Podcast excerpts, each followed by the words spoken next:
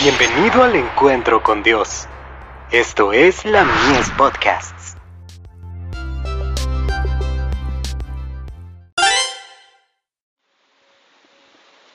La fe por la cual vivo. La metrópoli del mundo. Y la ciudad no tenía necesidad de sol, ni de luna, para que resplandezcan en ella, porque la claridad de Dios la iluminó, y el Cordero era su lumbrera. Apocalipsis 21, verso 23.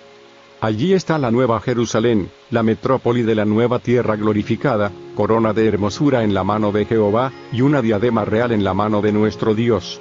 Su luz será semejante a una piedra preciosísima, como piedra de jaspe, transparente como el cristal. Las naciones andarán a la luz de ella, y los reyes de la tierra traen a ella su gloria. En la ciudad de Dios no habrá ya más noche.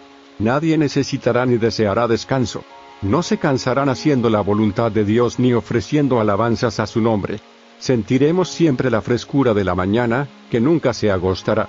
No necesitan luz de lámpara, ni luz del sol, porque el Señor Dios los alumbrará.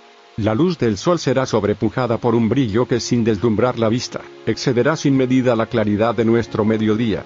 La gloria de Dios y del Cordero inunda la ciudad santa con una luz que nunca se desvanece. Los redimidos andan en la luz gloriosa de un día eterno que no necesita de sol. No vi templo en ella, porque el Señor Dios, el Todopoderoso y el Cordero son el templo de ella. Apocalipsis 21, verso 3.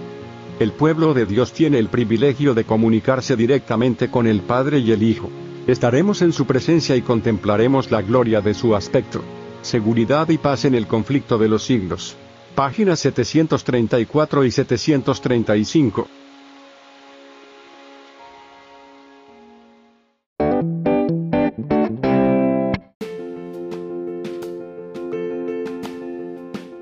Visítanos en www.ministeriolamies.org para más contenido. Dios te bendiga.